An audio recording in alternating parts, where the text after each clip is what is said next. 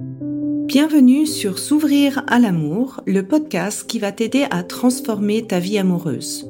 Je suis Sandy Kaufman, coach de vie certifié. Sur ce podcast, je t'aide à comprendre et à changer tes mécanismes en amour afin de rencontrer la personne qui te correspond et construire une relation de couple épanouie. Tu y trouveras des réflexions, des exercices concrets tirés de mon activité de coach et de l'approche psycho-corporelle que je pratique, ainsi que des conversations inspirantes avec des experts ou des personnes comme toi et moi qui t'expliqueront leur chemin personnel pour s'ouvrir à l'amour.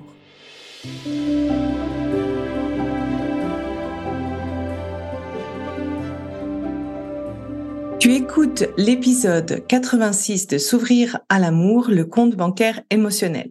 Alors, je t'entends déjà rouler les yeux ou dire, mais Sandy, comment ça? Est-ce que tu penses qu'il faut vraiment tenir les comptes d'apothicaire dans une relation? Est-ce que c'est vraiment bien? Est-ce que c'est pas mieux de donner sans attente, à la hauteur de ce qu'on veut donner, de se montrer généreux?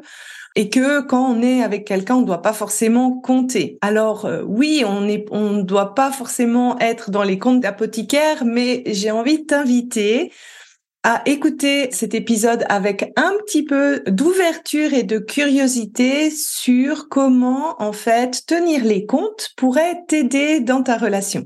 Avant que je rentre dans le vif du sujet, bah, si tu écoutes euh, l'épisode au moment de sa diffusion, ce samedi à 11h, je serai à Paris au Salon euh, Zen pour une conférence sur les schémas amoureux. Donc, si tu as envie de me rencontrer en vrai, ben, je t'invite à venir au salon.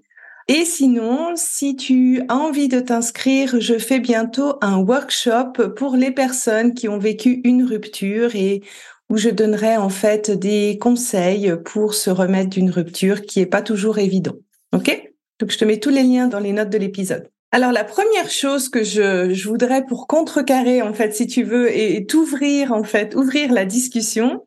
Bien sûr, il n'y a pas des comptes d'apothicaire, mais comment est-ce que tu te sens dans une relation qui va dans un sens, qu'elle soit amoureuse ou qu'elle soit amicale? Ou quand un ou une de tes amis te demande euh, encore un service et que tu as l'impression en fait qu'elle te rend quelque part jamais l'appareil bah, peut-être que tu te sens énervé, peut-être que tu te sens utilisé, ou peut-être que tu vas d'un seul coup ben, t'éloigner de la relation ou être moins connecté dans cette relation.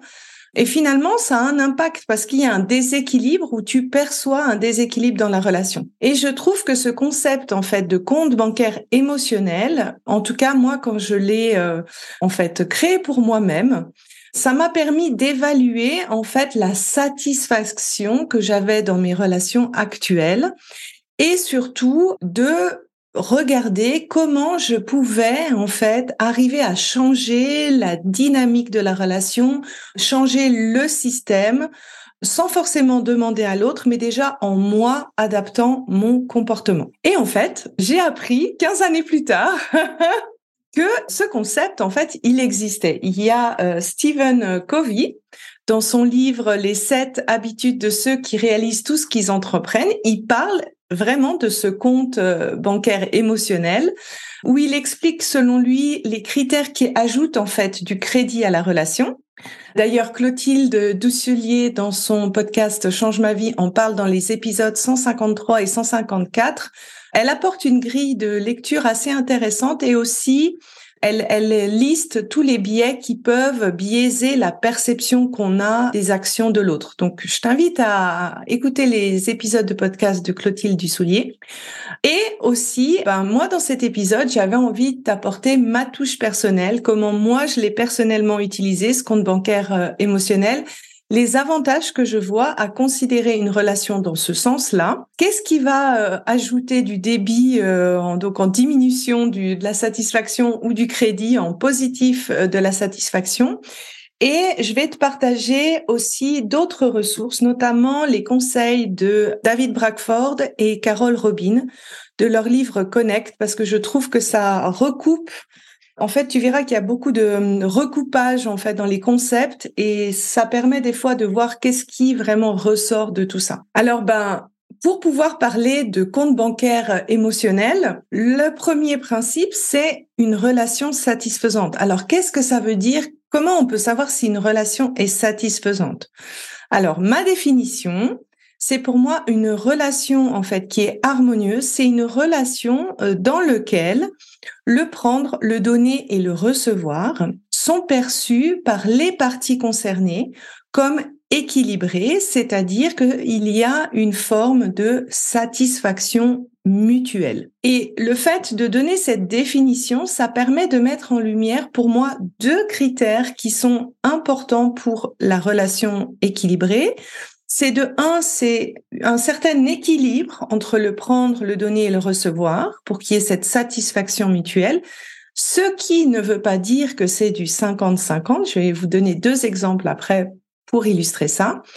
Et la perception des parties concernées. Donc, en gros, si tu veux améliorer la qualité de tes relations, tu peux travailler de manière séparément, soit sur ta perception, soit sur cet équilibre dans la relation. Alors pourquoi je te dis que c'est pas forcément un équilibre 50-50 euh, Je vais te donner un exemple amical et un exemple en tant que parent.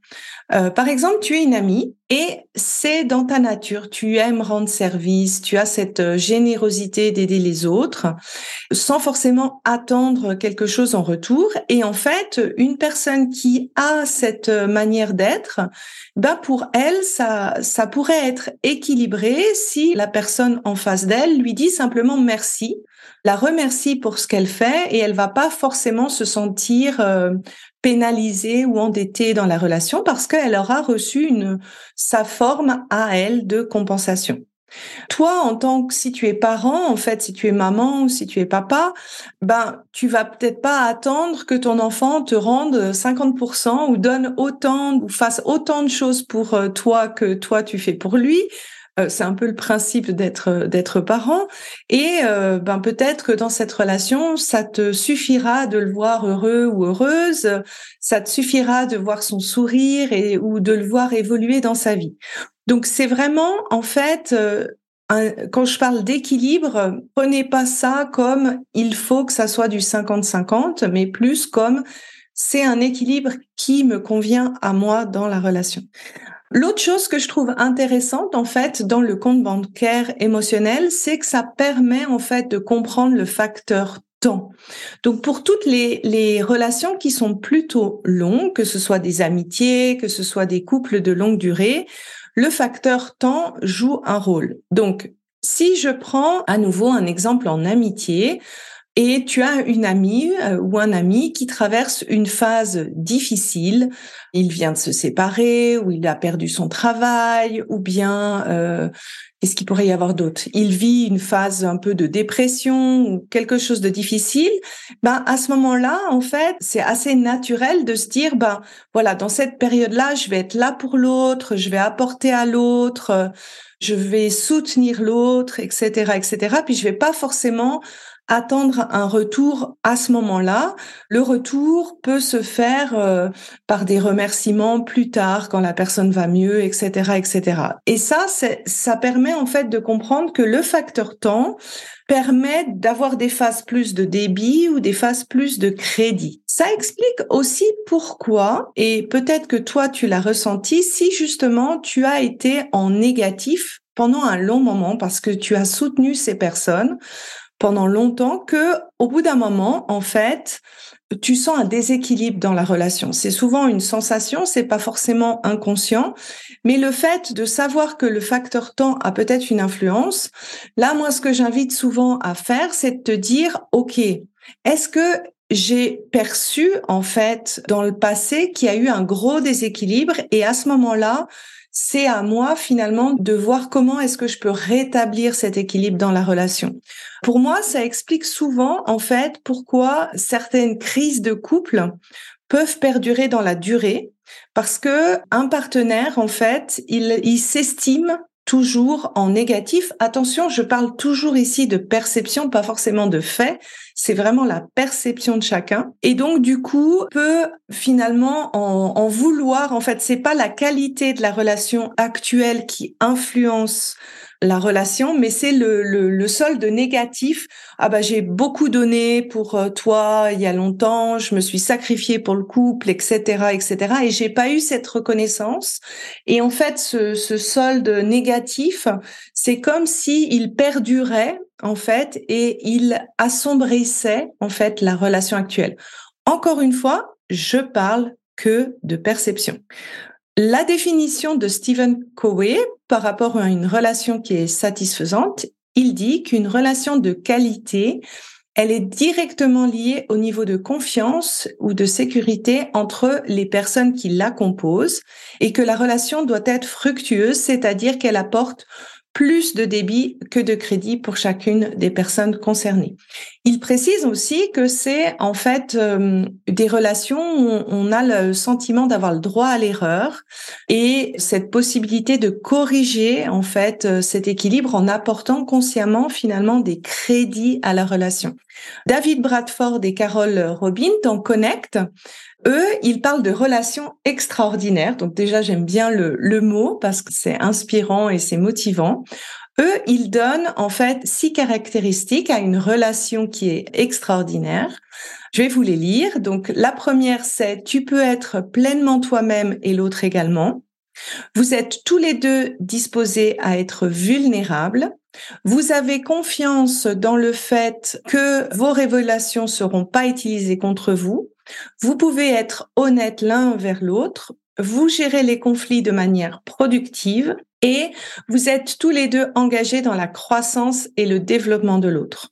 Alors si j'essaye un peu de regrouper tout ce que tout ce que je t'ai dit, que ce soit la définition de Stephen Covey, que ce soit ma définition à moi ou celle de David Bradford et Carol Robin, il y a pour moi quatre critères en fait qui vont te permettre d'évaluer la relation. C'est un, la satisfaction mutuelle. S'il n'y a pas satisfaction mutuelle, ben forcément la relation va casser soit d'un côté soit de l'autre. La perception évalue la relation. C'est ce qui explique aussi que parfois on peut avoir une perception totalement différente de la relation que l'autre personne. La bonne nouvelle, c'est que la perception, bah, tu peux beaucoup la travailler par toi-même. Il y a quand même une notion d'investissement, d'engagement, de confiance dans la relation. Donc, il y a une notion d'engagement mutuel pour que la relation euh, dure. C'est sûr que si tu te sens constamment sur la sellette, dès que tu fais une, euh, une boulette, une erreur ou un comportement qui est pas euh, adéquat, bah, c'est difficile en fait de d'arriver à t'ouvrir dans la relation. Et euh, le dernier point, c'est euh, l'intégrité et l'honnêteté de chacune des personnes. Et ici, en fait, pour moi, ça va dans les deux sens. C'est-à-dire que c'est l'intégrité, l'honnêteté que tu as envers l'autre. C'est-à-dire que si tu lui dis quelque chose, tu le fais. Si tu t'engages à faire quelque chose, tu le fais. Mais aussi l'intégrité, l'honnêteté envers toi-même. C'est-à-dire que tu ne vas pas dire oui si tu penses non, cet alignement intérieur. Tu vas oser en fait euh, parler de ton point de vue, même si tu sais que ça va pouvoir potentiellement fâcher l'autre, tu vas oser aller dans le conflit, la discussion, peut-être faire un retour à l'autre quand ça te convient pas et d'aller vraiment jusqu'au au bout de ça. Et c'est en fait par ce, ce principe-là que la relation finalement va grandir parce que pour moi, la relation, elle grandit quand tu arrives à être toi, tu acceptes que l'autre est lui et que finalement, en fait, avec des allers-retours, avec de la discussion, tu as cette confiance que vous allez trouver ces solutions gagnant-gagnant. Alors, j'espère que cette définition t'a motivé à aller voir un peu plus en détail le compte bancaire. Quels seraient les avantages, en fait, de voir tes relations comme un compte bancaire émotionnel? Alors j'en ai nommé plusieurs, j'espère que ça, ça va t'aider. La première chose pour moi, c'est que ça permet en fait de comprendre qu'une relation, elle est jamais acquise à vie, qu'elle peut casser quand les débits deviennent plus grands que les crédits selon la perception de l'autre. Et ça, c'est important en fait d'en prendre conscience finalement. Euh, le deuxième point qui est un peu plus, on va dire, positif, c'est ça te permet de comprendre qu'une relation, elle peut se réparer. En fait, si tu sens que tu as beaucoup débité une relation, eh bien, au lieu de rester comme ça et de rien faire, tu peux consciemment essayer de réparer, tu peux consciemment essayer de corriger, et je trouve que cette vision de ce compte bancaire émotionnel, elle est intéressante dans ce sens-là.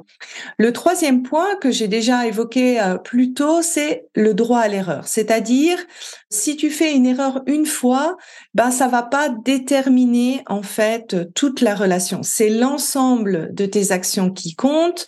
Si tu as régulièrement apporté du crédit, encore une fois, qui est du crédit pour l'autre qui perçoit ça comme ça, eh bien, il y a ce droit à l'erreur qui est là. Pour moi, je, en tout cas personnellement, ce que ça m'a vraiment aidé à comprendre, c'est le côté systémique d'une relation. C'est-à-dire comment mes actions, en fait, ça influence indirectement celle de l'autre. Donc, euh, par exemple, si moi je fais une action en débit, eh bien, comment l'autre agit? Est-ce que lui aussi fait des actions en débit? Comment ça peut escalader dans la relation, par exemple? Et comment ça impacte en fait la qualité de la relation, plutôt un solde négatif ou un solde positif? Que la perception, c'est la clé. C'est-à-dire que la perception du solde de la relation, elle peut être totalement différente entre un membre de la relation et l'autre. Et là, pour moi, c'est ce qui euh, donne le gros du travail du couple, où il y a un besoin de clarifier les attentes, un besoin de clarifier comment toi tu perçois le couple, un besoin de clarifier qu'est-ce que tu as besoin comme crédit, qu'est-ce que toi tu perçois comme débit. Et donc, que finalement, tu peux pas partir d'emblée que tu sais déjà comment l'autre perçoit les choses. Et ça, ça aide à prendre de la distance, en fait, parce que des fois, il peut y avoir ce sentiment, mais je fais beaucoup d'efforts pour la relation et l'autre ne le voit pas. Et je trouve que ce compte bancaire émotionnel, ça t'aide à comprendre que finalement, c'est comme si vous aviez deux comptes parallèles, deux comptes d'évaluation parallèles et que ça demande un petit peu de, de, de faire des, des comparatifs euh, entre vos comptes respectifs. Et encore une fois, le dernier, c'est l'impact du temps.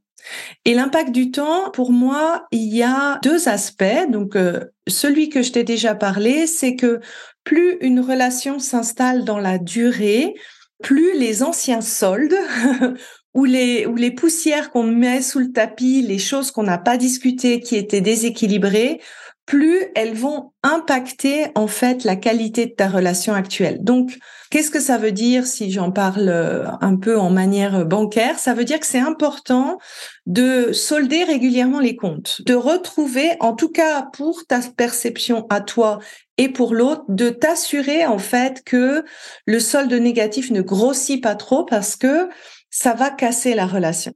Donc de solder les comptes régulièrement et pas forcément en demandant à l'autre de faire quelque chose, tu vas voir, je vais te donner pas mal d'outils pour arriver à toi solder ton compte selon ta perception.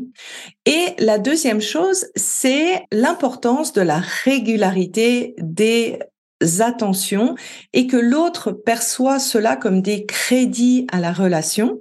Parce que ce qui peut aussi souvent se passer dans un couple de longue durée, c'est qu'au départ, ben, dans la phase de séduction, ben, c'est pas un problème de, d'apporter du crédit, c'est presque automatique. Nos hormones nous y aident, hein, d'ailleurs. Mais après, en fait, on demande, on demande, on demande, mais on oublie en fait de donner. Et le fait de voir ça comme un compte bancaire, ça permet de voir, ben vous quand vous avez votre compte à la banque, vous êtes quand même content d'avoir le salaire qui tombe chaque mois.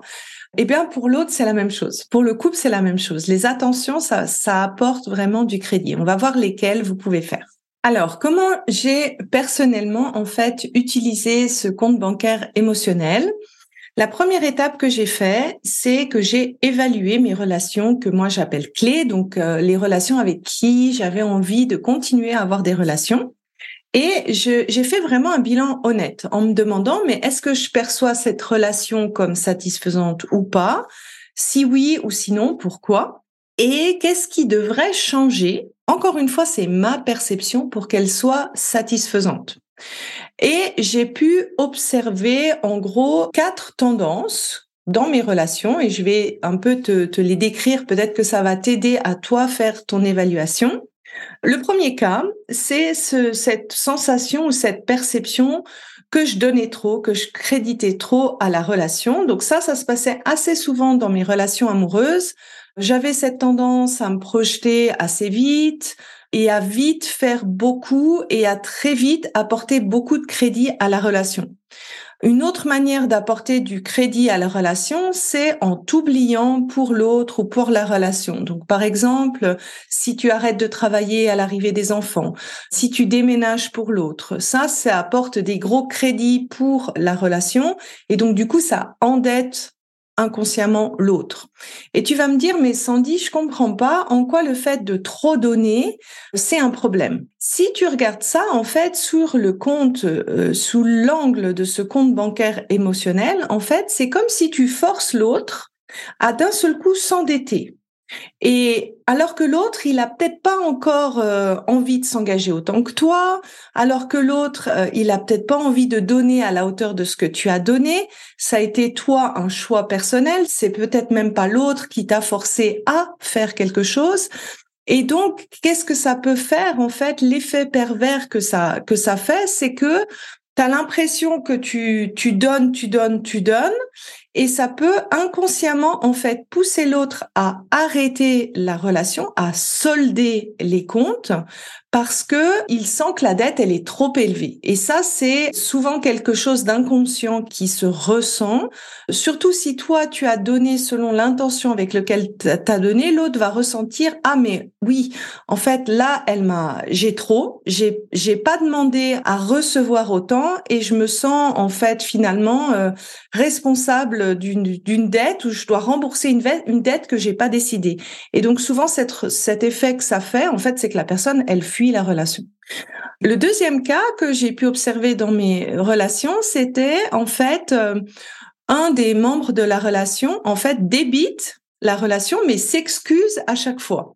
Donc ça fait crédit débit, crédit débit, crédit débit. Si tu regardes un peu l'objectif d'un compte bancaire, et en fait, tu perçois ça comme insatisfaisant. Euh, L'autre, il le reconnaît, il s'excuse. Et en fait, euh, si c'était vraiment une excuse et qu'il y avait un changement dans le comportement, ça deviendrait vraiment une opération nulle. Le problème, c'est si le comportement continue de se reproduire, que la personne, en fait, euh, continue à ne pas tirer les leçons euh, de ça. Et en fait, tu peux après comprendre que plus le comportement va se répéter, plus ça va devenir du négatif parce qu'il va y avoir l'accumulation de la frustration, l'accumulation des discussions, etc., etc. Après, une autre tendance, en fait, que j'ai pu observer moi dans mes relations, c'est que je donnais mal. C'est-à-dire que des fois, euh, si j'étais parfaitement euh, honnête, l'intention avec laquelle je donnais les choses, elle n'était pas sans objectif. Donc il y avait vraiment une intention de recevoir euh, en retour ou d'avoir une certaine, c'était assez conditionné. Ou bien, ce qui pouvait aussi se passer, c'est un manque de constance. C'est-à-dire que un coup je donnais, un coup je donnais pas, j'étais pas régulière dans l'entretien de la relation. Et aussi, ce que je donnais, c'était peut-être pas forcément perçu comme étant positif par l'autre. C'est-à-dire que ça apportait pas vraiment du crédit à la relation. Et en fait, en observant ça, ça m'a permis de comprendre en fait pourquoi certaines personnes se sont éloignées de moi. Le dernier cas, c'est le cas où toi, tu reçois du crédit, c'est-à-dire que tu prends beaucoup dans la relation, et tu donnes peu et d'un seul coup, tu remarques en fait que la personne soit s'éloigne de toi, soit se déconnecte ou te fait beaucoup de reproches. Et si c'est une relation qui compte pour toi, en fait, tu peux avoir deux réactions. Si tu sens cet éloignement, cette déconnexion, si tu sens les reproches, eh ben, tu peux euh, avoir la tendance à te dire, bah moi je me braque, je vais pas aller je vais pas aller vers cette personne qui a pas envie de moi ou je vais pas essayer de comprendre les reproches parce que je pense que c'est pas juste. Tu peux aussi, euh, et c'est ce que je t'invite, à aller voir quelle est la perception de l'autre en euh, lui demandant euh, tout simplement un feedback sur sa perception de ce que tu donnes ou de ce que tu donnes pas dans la relation. Ensuite, quand j'ai fait cette évaluation-là, la deuxième étape, pour les relations qui m'étaient clés, je me suis ensuite posé la question pour celles que je percevais comme insatisfaisantes, sachant que ma satisfaction est autant basé sur ma perception que les agissements de l'autre, je me suis posé la question de comment je pouvais rétablir cet équilibre en fait par moi-même. Donc je vais reprendre en fait les quatre tendances que je t'ai mentionnées tout à l'heure pour voir comment tu peux appliquer en fait euh, ce raisonnement.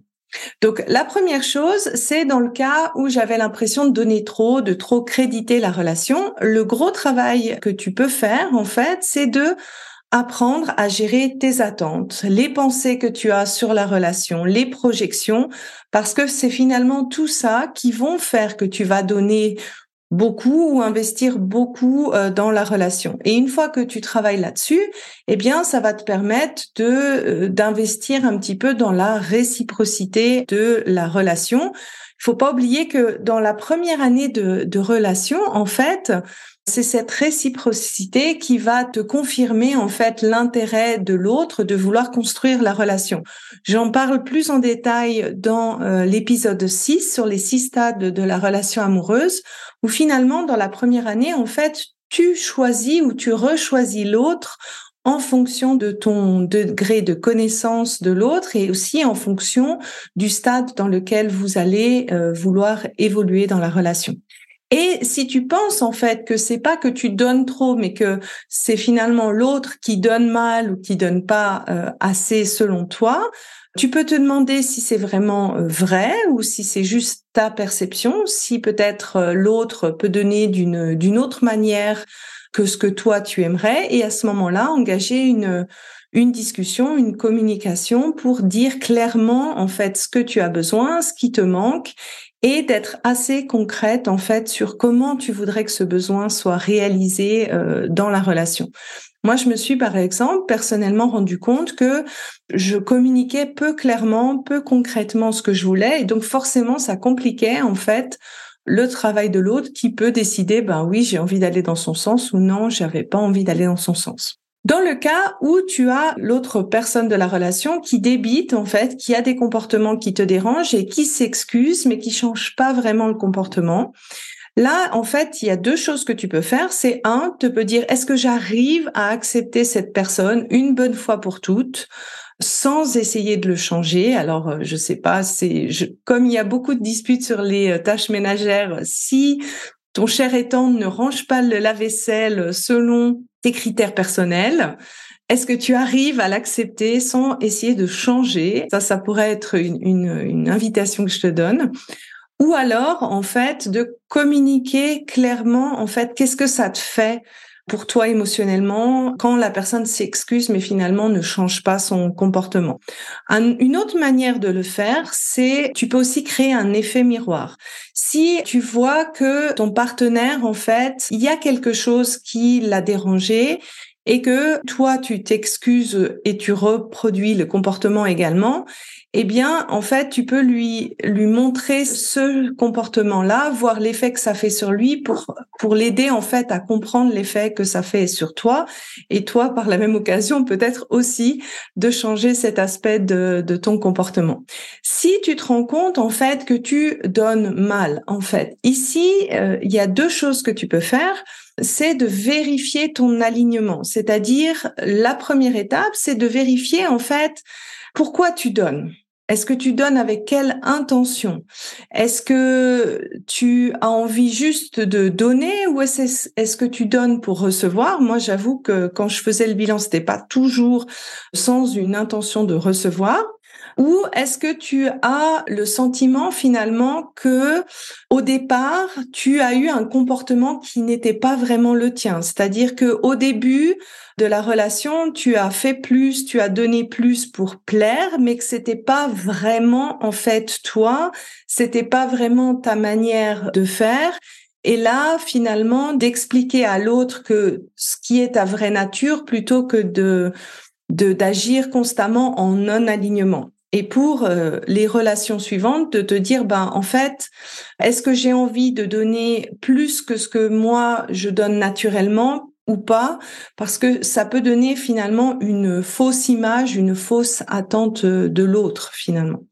Et si tu ne sais pas, en fait, pourquoi l'autre le perçoit comme étant plus du, du débit que du crédit, eh bien, de demander sincèrement un feedback à l'autre. Pour le dernier cas de figure où tu prends beaucoup mais tu donnes peu, en fait, si tu as cette conscience que finalement dans cette relation, tu as créé ce que j'appelle une dette relationnelle, eh bien, en fait, tu peux rétablir l'équilibre en limitant, en fait, les personnes qui donnent trop, en prenant moins, en refusant un peu du crédit, si j'ose dire. Tu peux aussi prendre euh, conscience de donner plus, d'apporter plus du crédit, encore une fois selon la perception de l'autre, c'est pas ta perception à toi, pour essayer de rétablir cette euh, dette euh, relationnelle et éviter que cette relation casse dans le temps. Et la dernière chose que moi j'ai faite personnellement, c'est d'évaluer l'impact du facteur temps. Parce que, comme je te l'ai déjà dit, en fait, la relation actuelle, elle est peut-être équilibrée, mais c'est finalement c'est le passif qui a été déséquilibré, qui a endetté, qui a alourdi la relation. Donc si toi, ton partenaire ou, la personne en face de toi t'a aidé dans cette phase, dans une phase difficile, que cette personne elle était là pour toi, qu'elle était, euh, qu'elle t'a soutenu, ou bien qu'elle a peut-être euh, sacrifié certaines choses pour le bien de la relation, pour le bien du, du couple, eh bien, tu peux décider consciemment de rétablir l'équilibre en rajoutant du crédit. Et encore une fois, le crédit doit être perçu par l'autre comme étant du crédit. Donc, ça peut être euh, en reconnaissant tout ce que la personne a fait pour toi, en aidant cette personne, en la soutenant dans un projet qu'elle a à cœur, qu'elle arriverait peut-être pas toute seule, etc., etc. Si toi, au contraire, tu as le sentiment que c'est toi, en fait, qui a mis ta vie entre parenthèses, qui a beaucoup donné dans le passé dans la relation, eh bien, en fait, tu peux le voir comme, bah maintenant, je vais éponger ma dette et pour éponger ta dette, en fait, t'as pas besoin forcément que l'autre fasse quelque chose ou t'as pas forcément besoin que l'autre rajoute en fait une dose euh, de plus, mais tu peux rétablir cet équilibre en te remboursant. C'est-à-dire que euh, si je prends l'exemple des enfants, tu peux te dire ben voilà, cette fois-ci, j'ai dans le passé, je me suis euh, j'ai moins travaillé pour les enfants, mais maintenant, j'ai envie de me réorienter et je voudrais avoir ce temps pour mes études, ou j'ai envie de commencer dans, dans un domaine, un nouveau travail, me réorienter. Tu vois, de, de regarder en fait qu'est-ce qui va te permettre pour toi de te de d'avoir cette perception que les que la, la relation elle est revenue en fait à un solde plus équilibré. Et donc, ce qui peut aussi arriver, c'est que quand tu commences à faire cette évaluation, tu peux te poser peut-être euh, deux questions où il y a peut-être deux choses qui peuvent te venir à l'esprit. La première, c'est de dire mais est-ce que j'en demande trop? Est-ce que j'ai trop d'attentes? Est-ce que j'ai trop de besoins, etc., etc. Et moi, je dis toujours en fait, si tu as ce besoin, si tu ressens ce besoin, eh bien à ce moment-là, tu dois respecter ton besoin. Tu te crées pas des besoins pour embêter les autres. Euh, ce que tu peux te poser par contre comme question, c'est si tu as déjà un moyen de combler ce, besoin par toi-même sans dépendre de l'autre et ou quelle est la partie que tu as besoin de demander à l'autre. Et euh, la deuxième remarque que je reçois souvent par rapport à ça, c'est est-ce que l'autre peut percevoir la relation totalement différemment? Et oui. Et c'est vraiment, c'est pour moi en fait la partie intéressante, c'est de voir que finalement chacun tient en finalement un compte bancaire euh, émotionnel de ce côté et ce qui explique en fait que on peut avoir des perceptions différentes parce qu'on a des attentes différentes, on a des projections différentes, on évalue différemment ce qu'on donne en débit, ce qu'on donne en crédit. Et finalement, il n'y a pas un juste, il n'y a pas un faux. Moi, je dis toujours, euh, ce qu'on demande en relation, c'est des préférences. Et c'est pour ça que c'est important de parler de ces préférences, d'en parler ouvertement, de les décrire précisément pour que euh, chaque personne puisse se dire bah oui moi j'ai envie d'aller dans son sens pour ça j'ai pas envie d'aller dans son sens pour ça parce que ben comme tu as vu pour qu'une relation soit satisfaisante c'est aussi cette intégrité cette honnêteté donc c'est dans quel cas en fait si je dis oui à l'autre je dis non à moi et à ce moment-là, bah, c'est un non. Et dans quel cas, en fait, je dis oui à l'autre, mais c'est aussi un oui pour moi parce que ça me fait plaisir de. Et puis, dans quel cas, on trouve peut-être une troisième solution qu'on n'aurait pas trouvée parce que on a pris le temps de mettre les choses à plat. Si je reprends un peu ce que Stéphane Covey, lui, donne comme conseil pour contribuer au crédit d'une relation, je vais te les donner parce que je les trouve euh, particulièrement euh, mignons et jolis en fait. Le premier, c'est d'essayer de comprendre l'autre et de vraiment de s'intéresser à son monde, de s'intéresser à l'autre et d'aller avec lui en fait, de nous, de se laisser emmener dans le monde de l'autre, dans l'intérêt de l'autre, à la hauteur de l'importance que l'autre a pour nous. Donc, par exemple, si ta tendre moitié est fan, euh, je sais pas, de Lego ou de Star Wars, que c'est pas un monde qui t'intéresse, mais d'aller découvrir ce monde, d'aller s'intéresser à son monde à la hauteur de l'importance que cette personne a pour toi, bah ça c'est un vrai gros crédit à la relation. Aussi prendre soin des petites choses. Donc c'est les petites attentions, les petites régularités qui font que bah, la relation se nourrit, se cultive. Moi je dis toujours on est comme des jardins, on a besoin d'être arrosé régulièrement. Donc ça c'était aussi mignon je trouvais tenir ses promesses et ses engagements, c'est-à-dire que quand on dit oui, c'est un oui, quand on dit non, c'est un non. Clarifier les attentes parce que encore une fois, ce qui fait que la relation soit satisfaisante pour l'autre, c'est la perception de l'autre. Rester intègre dans la relation, c'est-à-dire que tu es la même personne dans la relation ou à l'extérieur de la relation. Là, il y avait un, un angle qui me paraissait assez intéressant où il disait finalement, si tu es quelqu'un, euh, par exemple, qui a du genre à raconter du mal des autres en l'absence des autres, eh bien, en fait, qu'est-ce que ça va créer? Ça va créer plus tard, en fait, un manque de confiance euh, vis-à-vis de la personne parce qu'elle sait que potentiellement tu peux faire ce que tu fais pour les autres, tu peux aussi le faire pour la personne de la relation. Donc vraiment te poser euh, la question quelles sont les valeurs que tu as envie de, de cultiver en tant que personne et comment tu peux les appliquer à l'intérieur de la relation comme à l'extérieur de la relation. Et s'excuser de façon sincère si on a fait un débit. Donc là, c'est pas le, le, comportement que j'ai décrit avant qui fait le comportement s'excuse, reproduit s'excuse, mais vraiment euh, s'excuse de façon euh, sincère et tire bien sûr les leçons euh, de son acte. Pour David Bradford et Carol Robin, eux, ils parlent de la vulnérabilité. Et ils parlent de cette technique des 15%, où en fait, euh, le fait d'exprimer comment tu perçois les choses, comment tu ressens les choses, ben ça va donner une grille de lecture un peu plus fine à l'autre qui va comprendre en fait pourquoi certaines choses c'est plus sensible pour toi, pourquoi d'autres, ben ça peut te passer euh, au-dessus. Cette compréhension de l'autre, ça aide à comprendre en fait pourquoi une personne agit ou agit pas de cette manière. Le deuxième critère, c'était l'empathie, euh, se mettre à la place de l'autre, comprendre l'autre. Et là, vraiment de se dire, ah ben, je comprends pourquoi tu peux te sentir comme ça.